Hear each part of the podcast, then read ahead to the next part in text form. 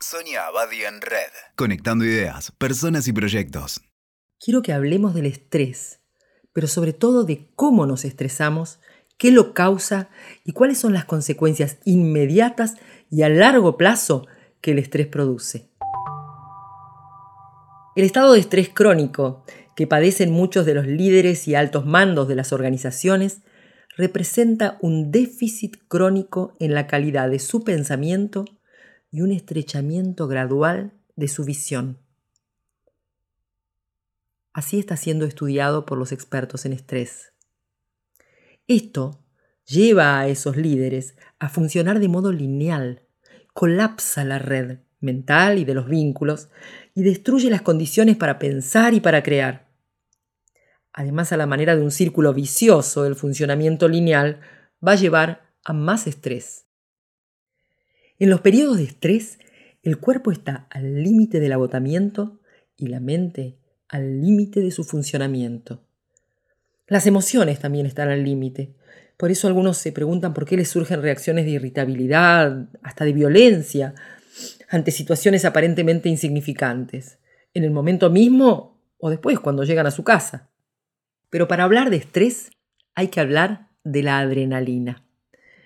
En general creemos que adrenalina es excitación, energía, motivación. En realidad, la adrenalina es la hormona de la lucha y es por lo tanto una respuesta física ante situaciones que producen miedo.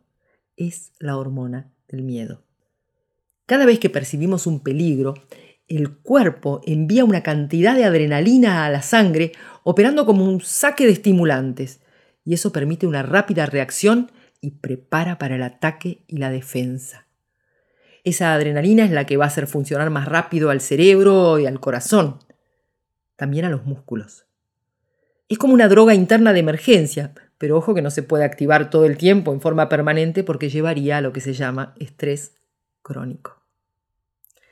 Su uso por periodos muy largos va a producir eso que se llama síndrome metabólico aumento de la presión arterial, con riesgo de infarto cardíaco cerebral, aumento del colesterol, acumulación de grasa en el abdomen y un montón de otras cosas más. Todos estos son trastornos físicos que afectan a nuestra salud, pero en el trabajo le damos particular importancia a cómo afectan los procesos de pensamiento, porque de ahí van a venir las mejores o peores tomas de decisiones. En los últimos años, un grupo de investigadores de la Universidad de Yale descubrió que el estrés activa la producción de una enzima que genera un déficit en el pensamiento, en la capacidad de planificación, en el juicio y en la memoria. Esta enzima, que se llama PKC, también genera impulsividad, desconexión de la realidad y estados de euforia o depresión, alternativamente en el nivel cerebral, la adrenalina, va destruyendo las conexiones entre las neuronas y aparece un pensamiento menos conectivo, menos asociativo.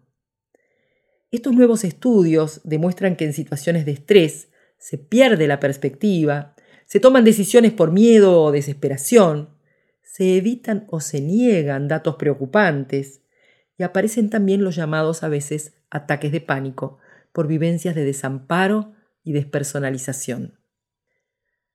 Además, cuando se desacelera, la adrenalina da sentimientos de agotamiento, de vacío, de depresión, y a veces para mantener un alto rendimiento se comienzan a usar otro tipo de estimulantes. Comer y beber en exceso, consumir más tabaco, psicofármacos y a veces hasta drogas. O incluso deportes de riesgo o juegos de azar. Cualquier estímulo que active o reemplace la producción de adrenalina. Y cada vez que usamos estimulantes internos o externos, en vez de tejer la trama humana, la trama se va reduciendo, con lo cual cada vez nos hacen falta más estímulos para funcionar, con la amenaza permanente de un derrumbe físico o mental. Amenaza que puede llegar a ser real. Así es como nos volvemos adictos a los estímulos. Adrenalina, estimulantes externos, el resultado es que el individuo termina demasiado tenso o acelerado duro diríamos. El problema es que si recurre a tranquilizantes le van a disminuir la agilidad mental y su capacidad de reacción ante nuevos estímulos. Un ejemplo. Imaginemos que me llaman para decirme que se produjo un robo en mi oficina y luego se comprueba que nada grave sucedió. En el caso de esa falsa alarma, la adrenalina que ya entró en circulación va a tardar varias horas en metabolizarse y eliminarse. Esto produce un periodo prolongado de ansiedad y excitación que generalmente concluye en un estado de gran agotamiento. A su vez, no solo el organismo de una persona, sino una organización como sistema, pueden hacerse adictos a la adrenalina y únicamente ser capaces de reaccionar ante la emergencia. Cuando les falta, se sienten deprimidos, desganados, sin ilusión, sin expectativas. La tragedia que finalmente se desencadena es que los miembros de un equipo comienzan a generar emergencias artificiales para sentir la euforia que les produce la adrenalina. Ya no saben trabajar en paz, generan crisis y conflictos y viven en estado de tensión permanente. En ese clima, la creatividad es aniquilada, la red humana se fragmenta y debido al agotamiento físico y mental, la gente termina el día destruido. La calidad de su trabajo se resiente, pero también su vida familiar y social y su salud física y mental. Ya no tienen resto para capacitarse profesionalmente y menos aún para el desarrollo personal. Escuchaste Sonia Abadi en Red. WeToker. Sumamos las partes.